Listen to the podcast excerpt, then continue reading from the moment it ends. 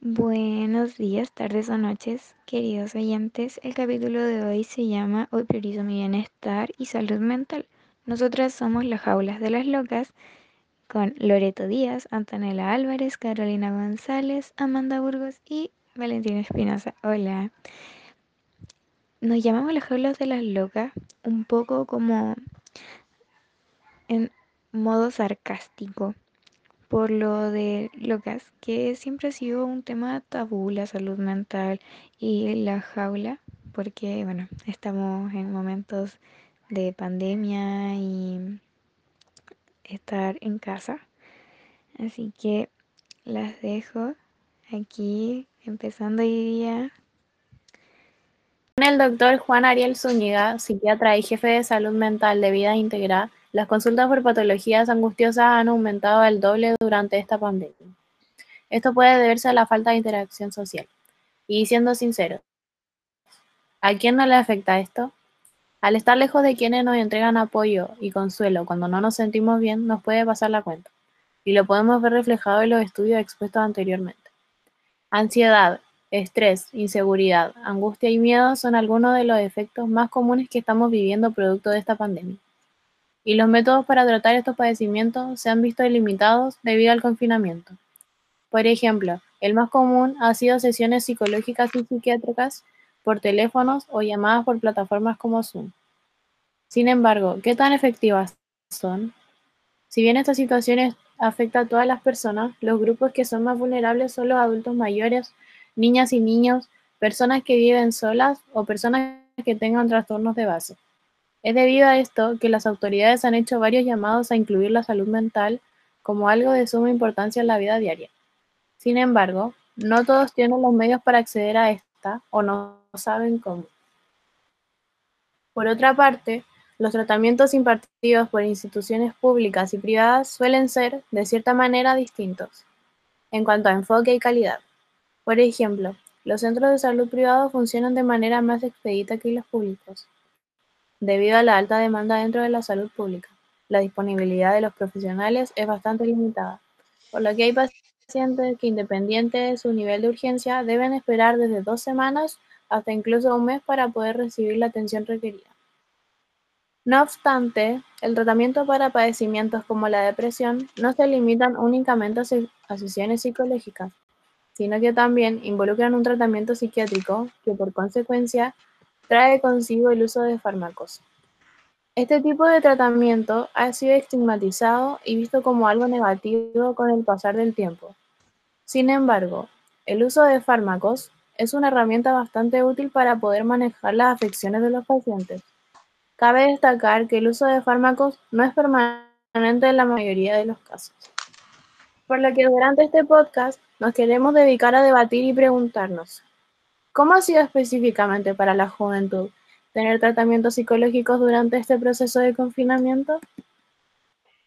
Ya, yo como una paciente que se atendió con profesionales de la salud mental en esta, en esta cuarentena, en esta pandemia, he observado que ha sido súper difícil y ha sido súper complicado el hecho de no tener las citas, de que todo sea a través de, de teléfonos, de pantallas, el hecho de no poder verlo cara a cara, de que se vaya perdiendo la confianza y de que por lo mismo, por ejemplo, no puedan ver mis acciones, mis movimientos, mis, mis expresiones y todo eso. El hecho de no verlos tan seguido como lo veía antes de la cuarentena, antes de la pandemia, eh, ha sido súper complicado y me he sentido súper agobiada en estos últimos tiempos. Eh, no he tenido la misma, no he tenido la persona con quien hablar que el año pasado sí conté. Eh, por ejemplo, con la psiquiatra que me solía ver cada un mes, ahora la veo, hablo con ella, de hecho, cada dos meses y de una sesión de 45 minutos pasamos a una sesión de 20 minutos.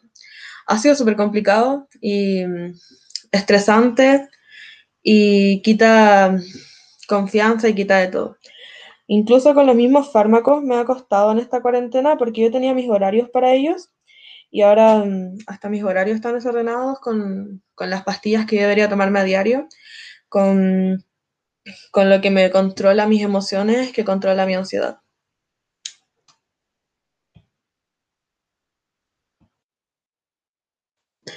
Eh, de lo que está hablando la, eh, la Amanda, igual eh, reaccionamos de modo distinto a estas situaciones, eh, ya que la pandemia implica el, distanciamiento social, la cuarentena y el aislamiento, por lo que las personas pueden experimentar ansiedad, preocupaciones o miedo a ciertas relaciones, como su propio estado de salud, el tiempo que estamos que está restando en su trabajo o la pérdida de ingresos, eh, la incertidumbre o frustración en cuánto tiempo se va a acabar la pandemia o cuánto va a durar, eh, el molestar o rabia que tendríamos como, no sé, si yo contagio a alguien y esa persona, mi ser querido, familia, se muere, como que voy a vivir con, siempre con esa culpabilidad.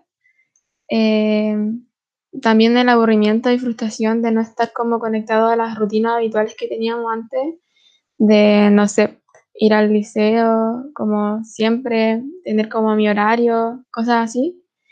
Eh, la aparición de síntomas depresivos como desesperanza, irritabilidad, cambios del apetito, del apetito o de alteraciones del sueño.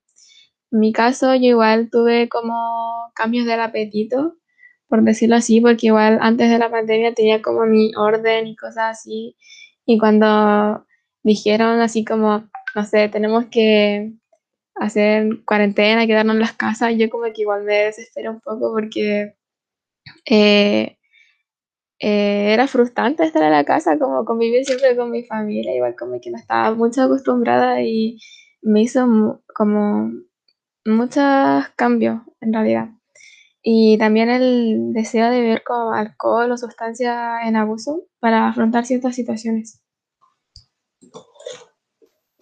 Sí, pues igual es, entendible el tema de los horarios, porque, por ejemplo, yo también tenía como, como un horario para cada cosa. Yo salía de mi casa a tal hora para llegar a tal lugar y las comidas se fueron así como un desorden total.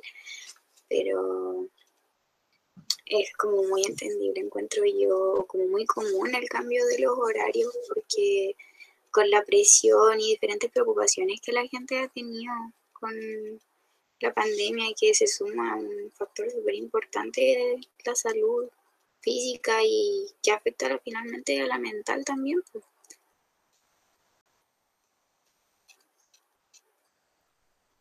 Igual yo creo que esta pandemia nos dio como a conocer que igual antes habíamos estado mucho tiempo con nosotros mismos, pero no tanto. Entonces a lo mejor ahora estamos como dándonos cuenta de que realmente teníamos más síntomas de los que pensábamos. Ejemplo, y ahora estaba igual pensando en tomar pastillas porque de verdad el insomnio está horrible. Yo me puedo acostar, no sé, a las 10, pero me puedo quedar dormida como a las 2, 3 de la madrugada. Es una cosa que, mm, en cambio, cuando antes de la pandemia yo tenía mi horario, yo me acostaba a las 12, me levantaba a las 6 para vestirme, bañarme, irme al liceo. Esto de las comidas igual, eh, he estado comiendo súper mal, a veces no como, a veces como mucho. Entonces, siento que no hemos llevado también la pandemia como a lo mejor deberíamos y que la salud mental ha empeorado, pero así, mucho. Eh, sí, totalmente, como que estoy de acuerdo con todas las cosas que han dicho y es cierto, pero yo no siento de que haya empeorado, sino que la gente se ha dado cuenta de, de realmente si es que presentan síntomas o no, porque uno no es como que los síntomas aparezcan de un día para otro, sino que se vienen como generando como de hace mucho tiempo, tipo como siempre ponen el ejemplo de como de una bolita de nieve que cuando uno no se da cuenta, la bolita de nieve eh, se va agrandando, cada vez más agrandando hasta que ya es como una bolota. Y, mm, y nada, pues como que ahí recién cuando ya queda como, como que está al pic de tu malestar, eh, la gente toma la decisión de, de tratarse y, y eso, pues entonces la, la pandemia ha como no sé si la palabra he ayudado, pero ha hecho que la gente que por durante mucho tiempo ha como no ha querido visibilizar sus síntomas, eh, ahora se ha dado el tiempo para hacerlo y, y también se ha dado el tiempo como para tratar lo- estos síntomas. O sea, sí, es como, disculpa, que igual es como, a pesar de que se ha dado mucho más a conocer el tema, igual se ve como las complicaciones y como la desigualdad que hay entre medio de las personas, porque siento que no se pueden como comparar una persona que tiene muchos recursos o no tan lejanos o tan fuera de su alcance eh, que personas que, que no tienen los recursos como para conectarse a- al psicólogo, por ejemplo, online, o malas conexiones, no tienen como las herramientas tecnológicas hoy en día. Entonces, si bien, no sé, yo opino que se ha visto como bien para que se visi- visibilice, eh, también se ha como marcado mucho más las diferencias económicas también. Otra cosa que me acordé, que por ejemplo, con mi psicólogo no, o con el resto de las personas con las que me atiendo, porque me atiendo con cuatro personas de la salud mental, em, ellos no me acordaban horarios directamente para conectarnos, sino yo podría estar en la calle, no sé, yendo a, yendo a ir a comprar o, o cualquier cosa y de repente me llegaba un llamado del psicólogo en plena calle y yo tenía que arreglármelas para poder comunicarme con él y cosas así. Literalmente no habían horarios.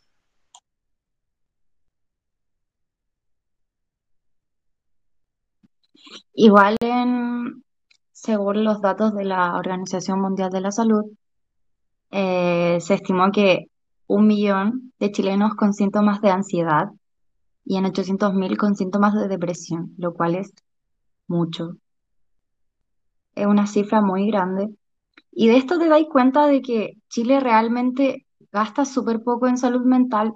El promedio como entre países pobres y ricos debería ser del 3% y Chile en 2019 gasta un 1,9%, ahora gasta el 2,1%, lo cual es menos de lo que se supone que piden. Y ahí te das cuenta como también que, que realmente como que al Estado y todo eso no le importa mucho la salud mental. También hay algo de que lo de la desigualdad entre la salud pública y privada. No sé si ustedes han atendido con pública y privada y ahí se dan cuenta como la gran diferencia que hay entre esas dos. Bueno, yo puedo dar mi opinión en relación a estar en un centro de salud, entre comillas, privado. Eh, bueno, me llevo ya atendiendo tres años y la verdad, eh, con el tema como de los psicólogos y psiquiatras, como que mm, me ha, me ha costado mucho como encontrar como a, mi psicólogo, mi psicóloga ideal. Bueno, ya la encontré porque gracias a, a mí ya estoy terminando con mi tratamiento. Eh, así que eso como por experiencia es súper difícil.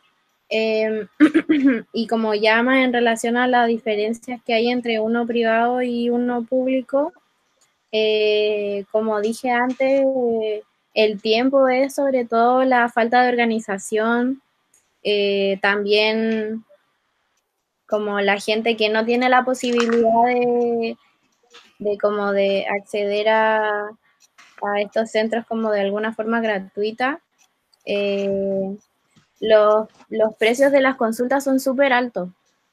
Eh, una consulta de un psiquiatra te puede costar hasta 60 mil pesos, lo que encuentra que es una, un, precio muy elevado eh, para algo que debe ser súper importante eh, como en la, en la vida de las personas y, y no sé, pues como decía la Anto, eh, que al final yo considero de que lo que hace el Estado al final con la salud mental es usarlo solamente como propaganda y, y no practicarla como, como tal. Sí, en ese punto que dijiste como de buscar el psicólogo ideal, eh, yo me atiendo como en, en- voy a psicólogo público de COSAM, aquí de la comuna. Y desde chica fui, desde los 11 estaba yendo y varias veces me cambiaban los psicólogos y cosas así y era como súper estresante porque, pucha, le contaba los problemas al psicólogo y después, no sé, por seis meses me cambiaba de psicólogo y tenía que contarle los problemas de nuevo y Sí. cosas así, igual es como fome. Entonces, como que no sé. Y ahora de nuevo me cambiaron el psicólogo, así como que no sé. Y tengo otra psicóloga aparte. Entonces, ella es como, no sé, como que la amo, porque me entiende demasiado. Qué bacán que, que haya encontrado una psicóloga así.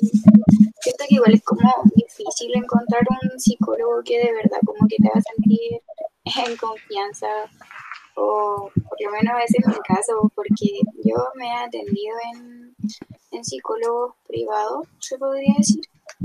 Y sí, es verdad, negocio totalmente, pero no sé, igual como que siento que no le dan como, como dijeron, no les dan el, la importancia económica que deberían darle como a ese tema, porque no sé, mis experiencias no han sido muy buenas como con psicólogos, han sido así pésimas, como que no me dan la confianza como casi nunca y siento que ahora así por esta forma, por el método que se tiene que usar ahora sería así como muy difícil, por lo menos para mí que me cuesta como más expresarme, eh, hacerlo a través de una cámara. Ya. Eh, otra cosa que también dijo la Caro, de que le costó mucho encontrar sus psicólogos y ahora que lo encontró, o sea, como que cada vez que lo encontraba se lo cambiaban y cosas así. A mí nunca me agradó mucho mi psiquiatra, pero eh, igual le, le terminé contando mis cosas, pues porque necesitaba a alguien como que pudiese, no sé, medicarme si es que lo necesitaba o aconsejarme si es que lo necesitara, como sea. Y al final me enteré hace una semana que la echaron. La echaron de donde me atiendo. Eh, y nada. Y con lo de tema de los fármacos, por ejemplo, eh, lo único que supo hacer en cuarentena fue subirme la dosis. Yo tomaba 10 eh, miligramos, creo que se dice, mm, de una pastilla y veía que mi ansiedad o como mis síntomas eh, no disminuían, no seguían siendo igual de, de fuertes de lo que estaban siendo, me subió a 15. De 15 veía que estaba estancada, me subió a 20. Estoy en 20, pero hasta creo que estaba volviendo en, a pensar en subirme, aunque ya, ya la echaron y todo eso. Creo que antes de irse me quería volver a subir los fármacos porque viéndome, o sea, no viéndome no sabe cómo, cómo puedo estar actuando mi, y cosas así. Oye, sí, ese tema es súper importante, el de la medicación, más ahora en tiempos de cuarentena, que mucha gente a lo mejor se siente más dependiente. De ejemplo, se estima que en Chile se consumen como 4 millones de cajas de tranquilizantes y ansio- ansiolíticos, 4 millones y medio de antidepresivos y 2 millones de inductores del sueño. ¿Ustedes qué opinan de eso? Tú misma diste ahora como la que lo viste en carne propia, lo de que Sí. te la, las dosis y esas cosas. De hecho, antes tomaba un medicamento, ahora tomo otro, porque ese medicamento con las que también me subieron las dosis tampoco me hizo nada. Ahora el medicamento tampoco me hizo nada y me dice, oye, si el escitalopram es súper bueno, yo no veo que esté haciendo ninguna especie de cambio o efecto en mí, nada. Y lo único que ha sabido hacer es subirme la dosis. No sé, yo como que estoy un poco a favor y un poco en contra de las pastillas, porque si, si eso que te pasa a ti, como manda, eso de que te tengan que ir subiendo las pastillas, como que siento que genera como mucha dependencia a largo plazo el tema de las pastillas, si bien es como algo momentáneo que sí te puede ayudar en el momento, eh, igual como que siento que hay que tener mucho cuidado con eso. Igual, no sé, yo tomo pastillas, pero siento que son como algo que se debería tener como una opción así como que muy necesaria, así como que ya si no tengo esto no hay nada más. Eh, no sé. Yo igual eh, tengo como una experiencia como ya con eso, Porque, por ejemplo, a mí ya como estoy terminando, ya me están empezando a sacar las pastillas. Entonces, eh, como que a mí me dijeron que durante estos días eh, iba como a empezar a sentir como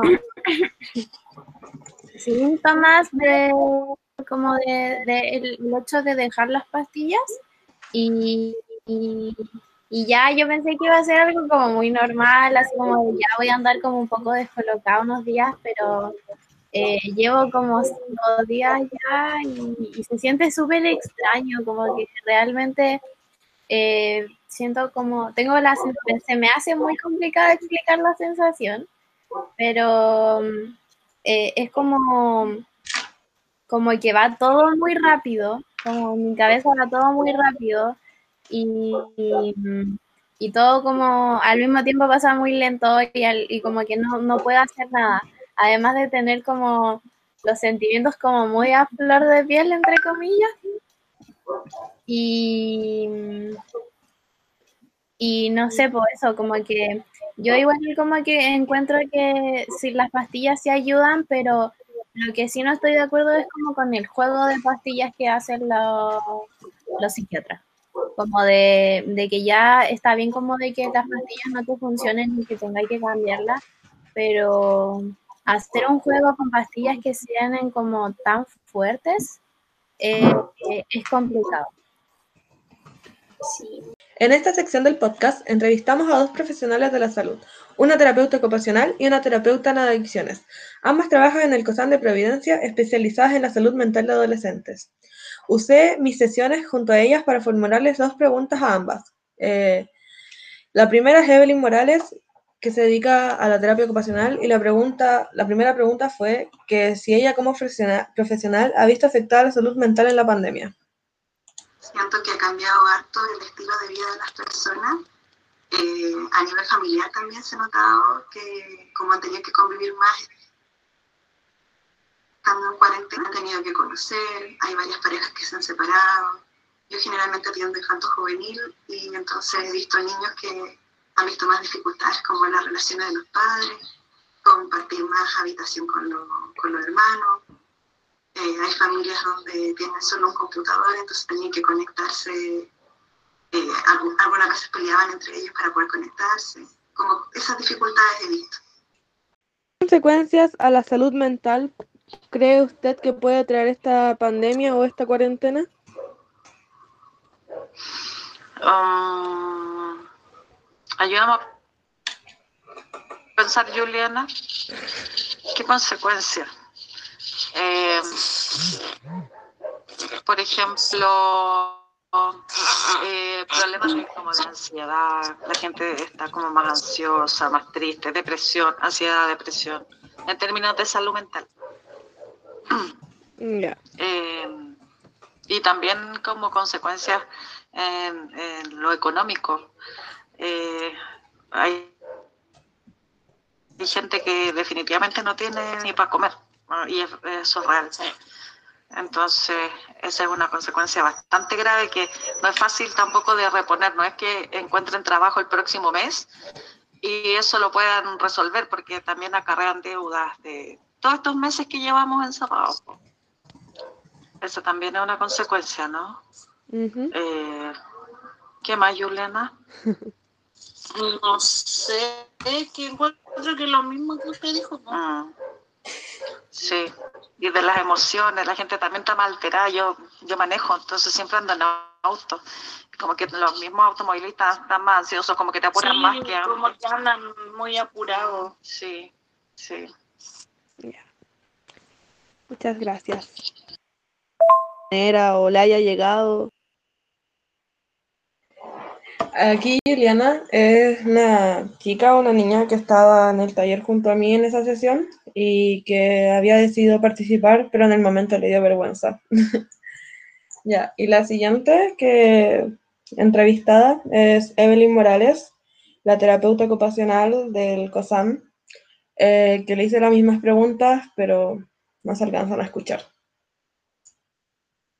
Siento que ha cambiado harto el estilo de vida de las personas. A nivel familiar también se ha notado que como han tenido que convivir más estando en cuarentena han tenido que conocer, hay varias parejas que se han separado. Yo generalmente atiendo infanto juvenil y entonces he visto niños que han visto más dificultades como las relaciones de los padres, compartir más habitación con, lo- con los hermanos. Eh, hay familias donde tienen solo un computador, entonces tenían que conectarse. Eh, algu- algunas veces peleaban entre ellos para poder conectarse. Como esas dificultades he visto. Ya.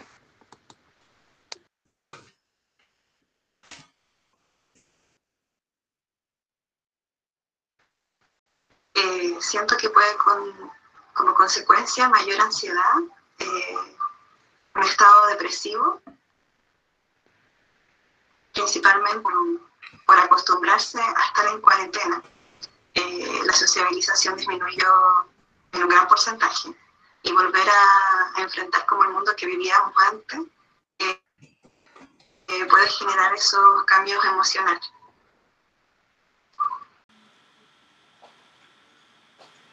Ahora en este momento vamos a presentar audios de distintas personas dando su opinión sobre la salud mental y hablando desde su propia experiencia, el cómo lo han vivido. ¿Te has sentido más agobiado, estresado o ansioso con las clases online durante esta cuarentena? La verdad es que sí me estresaba mucho con las clases online y me sentía súper agobiada porque eh, sentía que no estaba aprendiendo nada y no sé, eh, igual es complicado estar acostumbrado a algo y que de un día para otro cambie. Por ejemplo, cuando tenía dudas, de partida los profes se demoraban mucho en responder porque, pucha, tienen demasiadas preguntas todos los días y tienen, mi curso no es el único curso al que le enseñan. Entonces se demoraban demasiado en responder y a veces como que no entendían las preguntas y respondían cosas nada que ver. O yo no entendía las respuestas y se demoraban aún más en responderme de nuevo. Entonces era como demasiado complicado eh, ese tema, por lo menos para mí. Y aparte como que tengo otros problemas fuera de lo que es las clases online, entonces era como, no sé, me agobiaba demasiado y mezclaba se me mezclaba todo, se me juntaba todo y como que muchas veces me puse a llorar y como que colapsaba por eso. Entonces yo dejé de conectarme a clases precisamente por lo mismo porque sentía que no, no, no me las podía. Eh, soy estudiante de enfermería de la Universidad de las Américas y actualmente yo no me encuentro bajo ningún tratamiento psicológico, pero sí creo que la psicología es un punto clave para poder enfrentar la actual pandemia que estamos viviendo a nivel mundial. Eh, personalmente puedo contar mi experiencia frente a las clases virtuales. Eh, era mi primer año de universidad, entonces yo tenía una visualización súper positiva de conocer gente nueva, profesores nuevos. De hecho, el tramo de eh, viaje de mi casa a la universidad para mí ya era algo de aventura porque mi colegio anteriormente era súper cerca y yo me iba caminando, entonces yo ahora tenía que utilizar el transporte público, saber manejarme en las calles y era algo nuevo, que literal servía para crecer. Pero cuando llegó marzo fue que me dijeron, usted tiene que hacer sus clases desde su casa, en su computadora encerrada, hasta que se acabe la pandemia y que sabemos que actualmente todavía no se acaba. Entonces eh, pasé momentos de angustia por no entender materia, porque sentía que no era lo mismo preguntarle al profesor a través del computador que yo la estar levantando la mano en clase, porque obviamente es más expedito. Entonces eh, hubo mucho estrés. Actualmente estoy con mucho estrés porque estoy en las finales, eh, pruebas finales, trabajos finales y obviamente mucho más la exigencia. Entonces, eh, cuesta mucho estar viviendo esta pandemia en casa encerrada, porque yo puedo salir a mi casa, o sea, muchas muchas eh, instituciones retomaron sus clases presenciales, mi universidad aún no, pero es algo que para mí como persona que entraba por primera vez a la universidad me bajoneó mucho. O sea, yo ya un tiempo en que yo no quería entrar a, a clases porque yo ya no entendía nada y literal me angustiaba. Eh, un tiempo en que yo ya estaba enojada con todo, yo bajaba a almorzar, subía de nuevo a clase, entonces como que no, no fue una experiencia grata mi primer año de universidad. Cuando tenía clases no me sentía tan agobiado, ¿cachai? Porque más que nada mis clases eran, eran fáciles, ¿cachai? No es por desprestigiar a nadie, pero un 2 por 1 es demasiado fácil. La cosa es que sí por la ansiedad y por el medicamento en sí, no asistía a las clases online de vez en cuando, ¿cachai? Y por eso la mucho.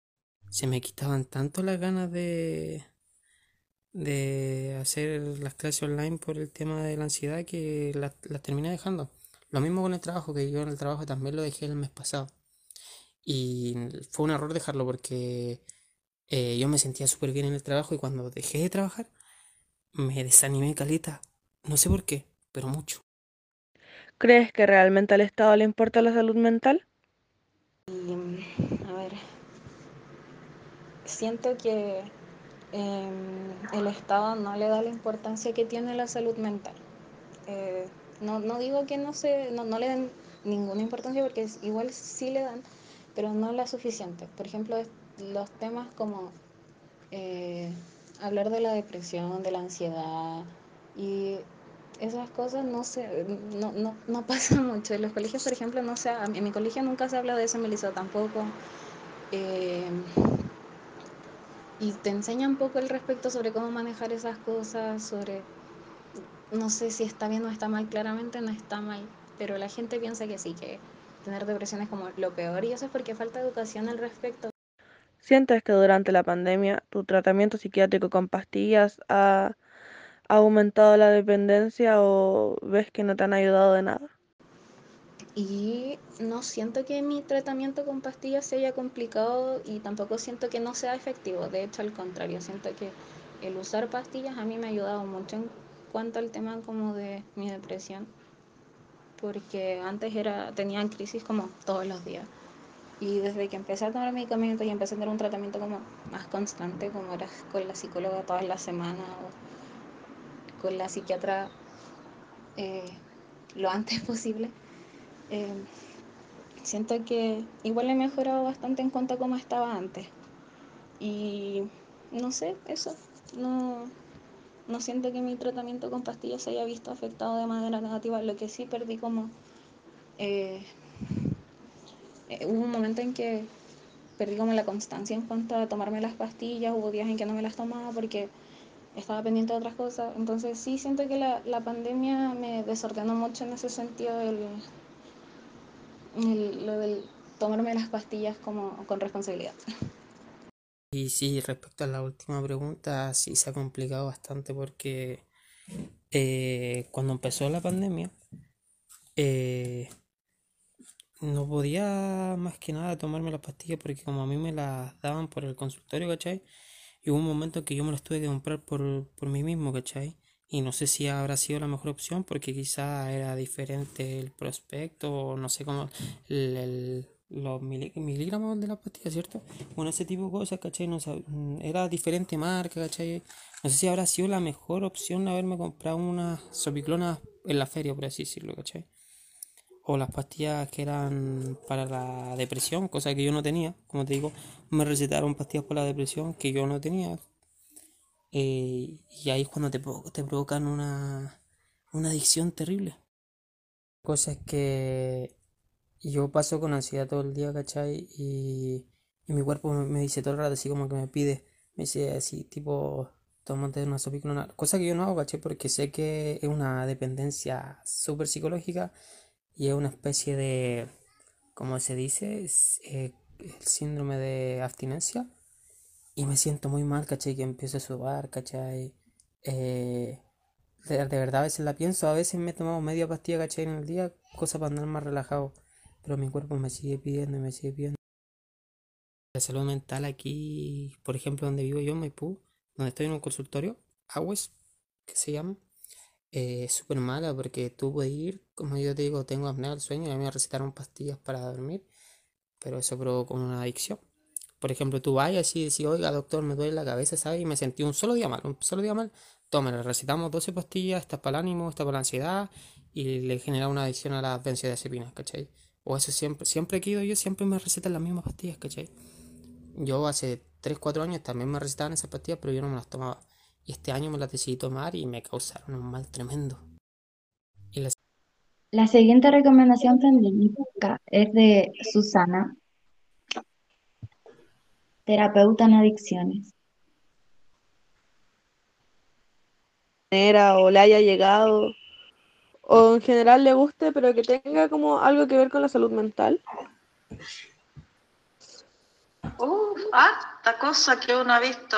A ver, como lo más cercano en películas, porque libros no he leído últimamente, pero sí, yo, le, yo leí un libro respecto de la inteligencia emocional que me ayudó mucho, que se llama Inteligencia Emocional. Eso como, como desde hace tiempo. Y de lo más cercano he visto series en Netflix que son muy son muy terapéuticas, o para mí por lo menos han tenido un sentido terapéutico. Yo no sé si vieron Merlí, ¿no? Merlí eh, trata de un profesor de escuela, en el fondo profesor de filosofía de escuela que tiene una forma bien, bien diferente de trabajar con sus alumnos. Las personas y cómo logra que, que sus alumnos o la mayoría de sus alumnos mejoren su calidad de vida. Y eso como que lo encontré bonito y terapéutico y bueno para la salud mental, como que hay distintas formas de comunicarse con la gente y de poder ayudar a las personas. ¿No? Veanla. Veanla, desconecta. Se llama Merlí. La sinapsis del libro que nos recomendó la terapeuta es Libre Inteligencia Emocional, del autor Daniel Goleman. Habla de la importancia de las emociones para comprender las relaciones humanas y el éxito de las personas que saben relacionarse. Lo que aprenderás no solo te servirá en tu día a día, sino que lo podrás aplicar prácticamente en cualquier aspecto de tu vida. Superar la adversidad, el poder de la resiliencia. Un libro con un mensaje positivo y esperanzador, más necesarios que nunca del autor Luis Rojas Marcos, profesor de psiquiatría de la Universidad de Nueva York. Explica la resiliencia desde, lo que el autor considera que son sus pilares, la autoestima, el autocontrol y el pensamiento positivo. Proporciona mecanismos para sobrevivir y resistir ante situaciones adversas y evitar que el dolor y la tristeza controlen nuestros días. La crisis no siempre saca lo peor de las personas. En muchas ocasiones son una oportunidad para crecer y salir más fuertes. Depende de ti y cómo afrontes la situación. Analizar el responder de cómo ha sido para los adolescentes los tratamientos psicológicos, que se nota que han sido duros y diferentes, el no tener eh, a tu psicólogo, tu persona de confianza enfrente, poder mirar a los ojos y decir cómo te sientes. Eh, difícil el hecho de no poder coordinar horas bien, de que a veces directamente te despiertan y cosas así. Eh, sí, eh, pienso lo mismo y también como destacar de que igual ha sido algo como súper chocante para todos en general, de que ha cambiado como realmente la vida de las personas y, y como en ámbitos de salud mental también ha cambiado mucho como la forma de llevar los tratamientos de, de cada persona. También hay que hacerle una clara crítica al Estado por cómo ha llevado todo esto, que se ve igual como el desinterés que hay por parte de ellos en la salud mental de todos los chilenos, ya que esto es algo que está afectando tanto a jóvenes, niños como adultos y adultos mayores. También el hecho de los fármacos, de las pastillas para antidepresivas o cosas así, que ha sido difícil el consumo de estas por el hecho de no poder conseguirlas o que no te las den en los hospitales, cosas así, eh, la descoordinación de los horarios y ese tipo de cosas. Ya estábamos terminando el podcast, eh, espero que les haya gustado este capítulo y el tema del que hablamos. Eh, así que eso, con mis compañeras nos despedimos. Eh, que estén bien. Adiós. Olvidar, enfrentar